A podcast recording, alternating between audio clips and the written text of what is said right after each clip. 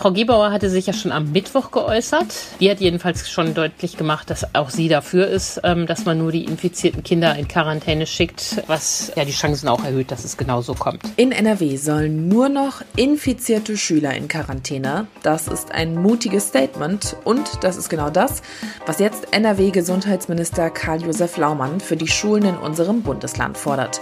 Wie die Reaktionen darauf ausfallen und was das für die Schüler bei uns heißt, darüber sprechen wir heute im Aufwacher. Ich bin Charlotte Grosser. Hallo zusammen.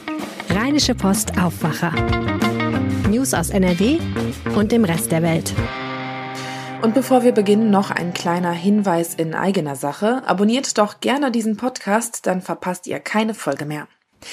Die Quarantäne an den Schulen in NRW, das ist zurzeit so eine Sache. Eigentlich sollen nur die Schüler in Quarantäne, die vor hinter, links oder rechts von einem mit Corona infizierten Kind gesessen haben. Häufig schicken Schulen hier in NRW aber doch immer wieder ganze Klassen in Quarantäne. Darüber hatten wir ja bereits hier im Aufwacher gesprochen. Und zuletzt waren beispielsweise über 30.000 Schüler in Quarantäne. Bei rund 6.560 wurde eine Corona-Infektion bestätigt, hieß es aus dem Schulministerium. Der Landtag ist gestern zusammengekommen und da hat NRW-Gesundheitsminister Karl-Josef Laumann auf einmal dafür plädiert, nur noch infizierte Schüler sollen in Quarantäne. Meine Rheinische Post-Kollegin Antje Höning hat die Konferenz verfolgt und ist jetzt im Aufwacher zu Gast. Hallo Antje. Hallo Charlotte. Das ist ja schon eine krasse Forderung. Wie begründet Laumann das denn? Ja, Herr Laumann sagt, man müsse zwei Sachen in Verbindung bringen. Auf der einen Seite steht der Gesundheitsschutz und was dafür zu tun ist und auf der anderen Seite natürlich auch das wichtige Recht auf Bildung und Teilhabe. Und genau da haben die Kinder ja in den vergangenen Monaten von diesem Recht sehr viel eingebüßt. Wir erinnern uns, Schüler haben wochenlang im Lockdown gesessen. Das hat nicht nur Bildungsprobleme mit sich gebracht, sondern auch soziale Verwerfungen. Und angesichts der hohen Zahlen, die uns an Infektionen jetzt bevorstehen, will man die Notbremse ziehen. Sowas soll es nicht noch einmal geben. Kein weiteren Winter im Lockdown für Schüler. Mhm. Was sagen Infektiologen zu dem Ganzen? Ja, mit der Maßnahme ist Herr Laumann ja klar und mutig. Noch hat er sie auch nicht durch. Er will das am Montag mit seinen Ressortkollegen besprechen. Aber die Virologen stehen da natürlich zum Teil auf der Bremse und mahnen, dass das bedenklich ist. Eine Durchseuchung der Schulen, wie sie sagen, könnte zum Problem werden. Weil dann auch, wenn ganz viele Kinder infiziert sind, wird es eben auch unter Kindern schwere Fälle und Hospitaleinweisungen geben. Nur der Schluss kann ja daraus nicht sein, dass man jetzt die alle in Quarantäne schickt, sondern muss auf andere Art und Weise verhindern, dass sie sich infizieren. Und da sind jetzt eben vor allem wir Erwachsenen aufgerufen. Uns dann eben impfen zu lassen. Genau, die flankierenden Maßnahmen müssen in zwei Richtungen gehen. Auf der einen Seite müssen sich jetzt die Erwachsenen ähm, immer mehr fragen, die sich nicht impfen lassen wollen, ob das nicht vielleicht der falsche Weg ist immer wieder appelliert der Minister, setzen Sie sich damit auseinander, gucken Sie sich die Zahlen an. Und ein Blick in die Intensivstationen zeigt ja, dass Impfen schützt. Dort steigen die Zahlen, aber die allermeisten Menschen, die dort liegen, sind nicht geimpft, beziehungsweise sind vielleicht geimpft, aber nicht vollständig geimpft oder haben ein geschwächtes Immunsystem, etwa nach einer Organtransplantation. Also Impfen schützt und die Erwachsenen sind aufgefordert, aus Solidarität mit den Kindern, die jetzt endlich wieder zur Schule gehen sollen, sich doch bitte impfen zu lassen. Ein weiterer Punkt wären ja sicher auch die Tests an den Schulen. An den weiterführenden Schulen wird ja zweimal die Woche getestet. An den Grundschulen sind es ja immer noch die Lolli-Tests, die per Pool-Testung nach Infektionen suchen. Möchte man das auch so beibehalten oder wenn man eben diese Regelung jetzt ziehen würde, okay, wirklich nur noch das infizierte Kind geht in Quarantäne, würde dann vielleicht die Zahl der Tests oder die Art, wie getestet wird, sich verändern? Ja, ich glaube äh, nicht. Also Laumann hat in der Landtagsdebatte nochmal deutlich gemacht, dass er äh, die Pooltests für sinnvoll hält. Im Gegensatz zu den Tests an den weiterführenden Schulen basieren die ja auf PCR-Tests, was ja dann genauer ist und dieses Lolli-Testen womöglich technisch einfacher ist als diese Schnelltests. Aber was er mindestens verändern könnte, zusammen mit der Schulministerin, sind die Regularien, die damit verbunden sind. Wir lesen immer wieder in unseren Lokalteilen und auf unseren lokalen Seiten im Netz, dass Eltern klagen, wie lange es dauert, bis dann der zweite Test kommt. Das ist ja so, Die Labore werten erst diesen ersten Pool aus und wenn da was drin ist, wird ja geguckt, welches Kind ist es denn nun genau aus dieser Klasse. Und diese zweiten Tests, die dann zur Identifikation des infizierten Kindes führen, dauern oft Tage und so lange müssen halt alle zu Hause bleiben. Da ist ja wohl mal mindestens was zu ändern. Die Stadt Düsseldorf hat ja schon vorgeschlagen, dass man doch immer direkt zwei Proben von jedem Kind nehmen sollte. Dann hat man für den Fall der Fälle die Kontrollprobe schon im Labor liegen. Das scheint mir ein sinnvoller Weg zu sein. Mhm. Aber bisher gab es da von Seiten der NRW-Landesregierung noch keine konkrete Ansage, dass man es beispielsweise so machen möchte? Nee, das hat Laumann da nicht durchblicken lassen. Er hat da bisher nur gesagt, dass er die Lolli-Tests für sinnvoll hält. Aber wir dürfen gespannt sein. Am Montag kommen ja die Gesundheitsminister der Länder mit Jens Spahn zusammen. Das ist ja im Kleinen das, was die Ministerpräsidentenkonferenz früher war. Und dann werden die darüber reden. Ziel von Spahn ist es, eine bundeseinheitliche Regelung zu schaffen. Kann ich verstehen. Sollte das aber nicht gelingen, sollte Laumann doch ruhig die Länderkarte spielen und den Weg für NRW durchsetzen. Bildungspolitik ist Ländersache, wird ja sonst auch gerne betont. Das könnte man hier ja auch mal zeigen zum Nutzen der Kinder in Nordrhein-Westfalen. Wie hat denn NRW-Schulministerin Yvonne Gebauer auf seinen Vorschlag reagiert? Frau Gebauer hatte sich ja schon am Mittwoch geäußert. Womöglich wollten beide Minister den Eltern gerne diese frohe Nachricht überbringen.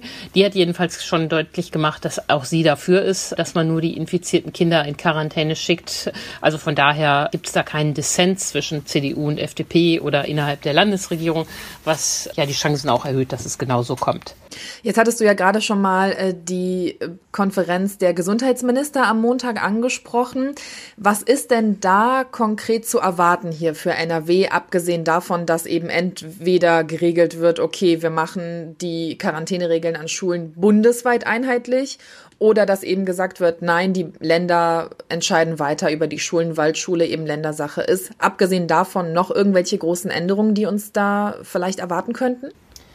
Ja, die Gesundheitsminister werden auf die Impfquoten gucken und sagen, das ist schön, dass wir so weit sind, aber es reicht eben noch lange nicht. Christian Drosten, der Virologe, hat nochmal gesagt, es reicht bei Weitem nicht mit dieser Quote von 60 bis 70 Prozent. In den einzelnen Ländern können wir nicht in den Winter gehen. Wir brauchen eben 90 Prozent, 85 Prozent. Darüber werden die reden, wie man das nochmal weiter wässern kann. Es soll jetzt nochmal eine bundesweite Woche des Impfens geben, noch mehr, noch weitere niederschwellige Aktionen, um Menschen, die vielleicht einfach nicht dazu gekommen sind oder zu bequem waren, einen Termin zu machen oder gar keinen Hausarzt haben, um die zu erreichen. Das ist ja schon mal gut. Und man wird aber auch über Verschärfungen reden und da ist ja die Lage auch teilweise sehr unterschiedlich. Also eine Impfpflicht werden sie nicht einführen. Dazu stehen alle im Wort. Das ist undenkbar nach den Äußerungen der letzten anderthalb Jahre. Aber darunter gibt es ja noch weitere Regeln, über die man sprechen wird. Wo macht man 2G? Wo macht man 3G? Ob da Beschlüsse sind am Montag, das wissen wir nicht. Aber sprechen über diese Maßnahmen, die die einzelnen Minister ja auch schon gefordert haben, wird man sicherlich. Was dann am Montag dabei rauskommt, das hört ihr sicherlich hier im Aufwacher. Bis hierhin erstmal danke dir für die Infos, Antje Höning. Vielen Dank, Charlotte. Tschüss. Kommen wir jetzt zu unserem zweiten Thema. Der Countdown läuft. Politisch gesehen jetzt erstmal bis zur Bundestagswahl am 26. September. Und für die Karnevalisten rückt der 11.11. .11. immer näher. Und auch wenn es jetzt noch knapp ein halbes Jahr hin ist, dann auch der Countdown bis zum 28. Februar. Dann ist nämlich Rosenmontag. Und der will geplant sein. Schon jetzt haben Karnevalisten in der Region ihren Zug abgesagt. NRW-Reporter Viktor Marinov weiß, wo der Rosenmontagszug auf der Kippe steht. Hi Viktor. Hi. Kleve und Leverkusen-Schlebusch haben ihre Umzüge schon abgesagt wegen Corona. Was haben die Karnevalisten denn selbst dazu gesagt? Genau, eine ganz klare Entscheidung für die ganze Stadt. Die gibt es bisher nur aus Kleve. Die haben ganz klar gesagt, wir sagen die Prinzenproklamation ab und auch den Rosenmontagszug. Auch wenn du, wie du schon sagtest, noch ein halbes Jahr hin ist. Und in Leverkusen-Schlebusch, wo auch ein sehr beliebter Rosenmontagszug ist, haben die Karnevalisten, das ist die Karnevalsgesellschaft Grün-Weiß Schlebusch, dass die einfach nicht für die Sicherheit garantieren können. Die haben gesagt, bei uns geht einfach Sicherheit vor Spaß und wir können nicht sicherstellen, dass wir alle kontrollieren, dass wir alle Kontakte nachverfolgen, weil das würde so viel kosten, dass wir das einfach nicht finanzieren können. Ich kann mir vorstellen, dass es daraufhin bestimmt viele Reaktionen gab. Einerseits haben wir wieder hohe Inzidenzen, viele Menschen stecken sich mit der Delta-Variante an. Andererseits, wir haben es schon gesagt, wir haben halt auch erst Anfang September. Genau, in Kleve ist es äh, so, dass es schon viel Kritik gibt. Ein Unternehmer, der da auch an der Organisation äh, sehr beteiligt ist, normalerweise hat gesagt, sechs Monate vor dem Rosenmontagszug ist diese Absage viel zu früh. Und das kann man ja auch verstehen, weil, wie wir alle wissen, es gibt alle paar Monate eine neue Corona-Schutzverordnung. Die Zahlen entwickeln sich ständig. Äh, mal liegen sie sehr hoch, aber mal liegen sie auch sehr niedrig. Und man weiß halt heute nicht, was für einen Sommer wir noch haben werden. Wir leben ja jetzt schon sehr lange mit der Pandemie und von Veranstaltern kennen wir es ja schon, dass sie sich mehrere Optionen überlegen für unterschiedliche Corona-Situationen. Wäre das nicht eine Möglichkeit, um komplette Absagen zu vermeiden? Genau, das ist genau der Stand in Leverkusen. Da sagt der Festausschuss Leverkusener Karneval, also diejenigen, die für die ganze Stadt den Rosenmontagszug auch organisieren, wir planen aktuell mit allem. Und unter anderem äh, haben sie einen ganz interessanten Plan B, wie ich finde. Die sagen, wir machen einen Rosenmontagszug, aber wir lassen den einfach nicht durch die Straße ziehen, sondern der findet quasi an einem Platz statt. Also die Besucher können dann drumherum, aber die Karnevalisten, die ziehen jetzt nicht durch die gesamte Stadt. Und dadurch äh, kann man natürlich dann besser sicherstellen, dass, dass die Leute am Eingang und sowas kontrolliert werden. Schauen wir mal auf die großen Karnevalshochburgen Köln und Düsseldorf. Inwiefern könnte es da ein Ausgeben? Lassen die sich von Kleve und Leverkusen-Schlebusch beeindrucken? Düsseldorf lässt sich da gar nicht beeindrucken. Die Düsseldorfer Karnevalisten haben ja schon vor relativ langer Zeit gesagt, wir machen unsere, unsere Karnevalveranstaltungen nur für Menschen äh, nach der 2G-Regel äh, besuchbar. Das heißt, äh, nur Geimpfte und Genesene können rein und die sagen, mit diesem Plan sind wir so gesichert, dass wir jetzt schon sagen können, wir ziehen das jetzt einfach durch und wir machen auch den Rosenmontagszug. Und in Köln? Also in Köln sagen die Karnevalisten, wir planen den Zug einfach ganz normal bislang. Die haben, da haben sich schon alle angemeldet, die verkaufen jetzt schon sogar Karten. Das heißt, da sind die Pläne schon sehr weit. Ich kann mir aber auch vorstellen, dass es wahrscheinlich einige Städte gibt, die noch abwägen, oder? Also jetzt nicht klar absagen wie Kleve und auch nicht klar sagen, wir haben auf jeden Fall einen Zug wie Düsseldorf, oder? Genau, so ein bisschen unklarer ist es zum Beispiel in Aachen. Da sind die Karnevalisten gerade mit in den Absprachen mit den Ordnungsbehörden.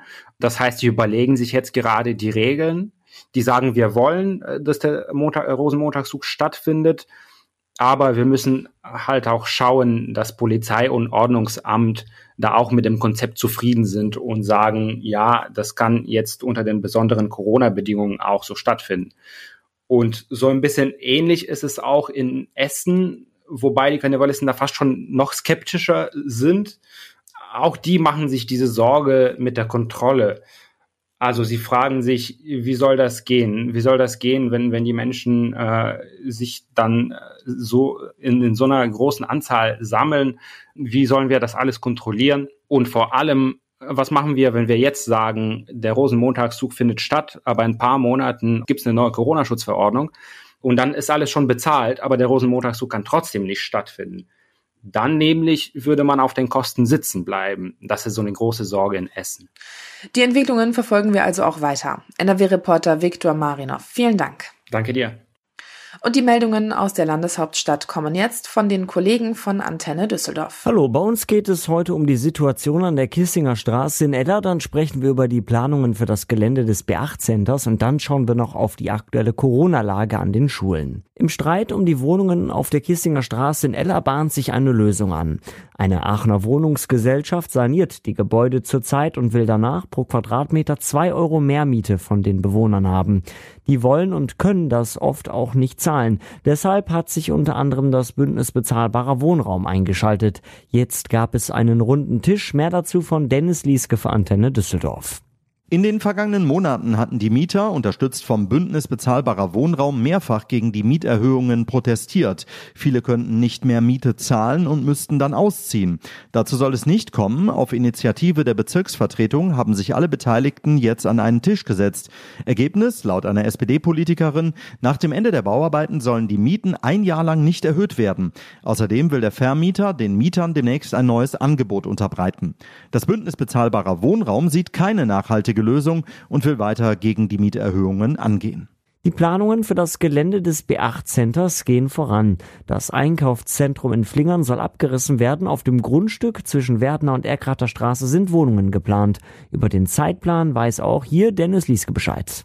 Der Eigentümer des B8 Centers will noch in diesem Monat das Planungsverfahren starten. Dabei sollen auch die Bürger Flingerns mitreden dürfen. In der Sparkassenfiliale auf der Erkater Straße können sich Interessierte informieren und ihre Ideen loswerden.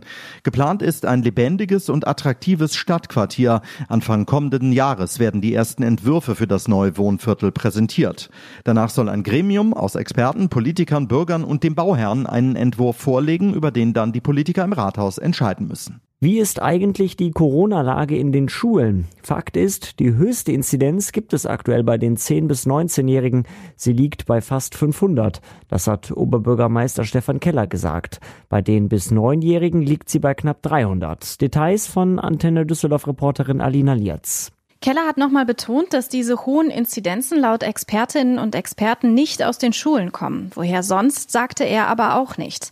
Bei den Schulen fällt gerade besonders die katholische Grundschule unter den Eichen auf. In den letzten sechs Tagen hat es hier 21 Corona-Neuinfektionen gegeben, deutlich mehr als im selben Zeitraum an anderen Grundschulen. An einigen weiterführenden Schulen wird heute noch gegen Corona geimpft. Rund 3000 Impfungen seien in den letzten Tagen an den Schulen durchgeführt worden, heißt es von der Stadt. Und soweit der Überblick aus Düsseldorf. Mehr Nachrichten gibt es auch immer um halb bei uns im Radio und rund um die Uhr auf unserer Homepage antennedüsseldorf.de. Diese Meldungen könnten euch heute auch noch begegnen. In Düsseldorf startet heute das Open Air Festival Chance, das Festival für deutsch-französische Popkultur, Nachhaltigkeit und Diversität, findet zum ersten Mal statt unter der Schirmherrschaft von NRW-Ministerpräsident Armin Laschet. Zwölf Jahre nach dem Einsturz des Kölner Stadtarchivs eröffnet heute das neue historische Archiv von Köln. Das alte Archiv in der Severinstraße war im März 2009 eingestürzt. Damals starben zwei Menschen. Und wie üblich am Freitag schauen wir auf unsere Wochenendtipps. Kulturredakteur Wolfram Görz mit Tipps für einen Abstecher mit dem Auto, einem Buch und einem Video. Wir kennen sie alle, diese doppelte Plage für Autofahrer, die in den Süden fahren. Erst kommt die Münchner Ostumfahrung und dann kommt der Irschenberg. Hohe Staugefahr. Genau dazwischen gibt es aber ein kleines Paradies, den Deininger Weiher und die Ludwigshöhe, auf der König Ludwig I. kurz vor seinem Tod noch ein Schloss bauen wollte. Es kam nicht dazu. Die Aussicht auf die Alpen ist aber nirgendwo schöner. Dann stelle ich das Buch Das Glück des Gehens des irischen Hirnforschers Shane O'Mara vor, der eine tolle These entwickelt hat, dass nämlich unsere Gedanken nie so viel Freiheit besitzen wie beim Gehen. Und schließlich präsentiere ich einen Klavierzyklus, den kaum ein Mensch kennt. Er heißt Auf verwachsenem Pfad des tschechischen Komponisten Leos Janacek. Das ist hochgradig autobiografische Musik, die wirklich zu Herzen geht. Schauen wir noch eben aufs Wetter. Wir starten in den Tag heute wieder mit Nebel und kühlen Temperaturen. Später wird es aber ein richtig schöner spätsommerlicher Tag. Zwischen 21 und 26 Grad sind drin. Dazu gibt es viel Sonne. In der Nacht zu Samstag sinken dann die Temperaturen auf 12 bis 6 Grad ab und stellt euch darauf ein, dass es jetzt nachts immer schon richtig kühl wird. Morgen starten wir dann aber wieder heiter in den Tag. Vereinzelt sind im Laufe des Tages mal Wolken unterwegs. Es bleibt aber trocken bei 22 bis 25 Grad. Und der Sonntag, der bringt dann auch wieder viel Sonne und es wird noch ein bisschen wärmer.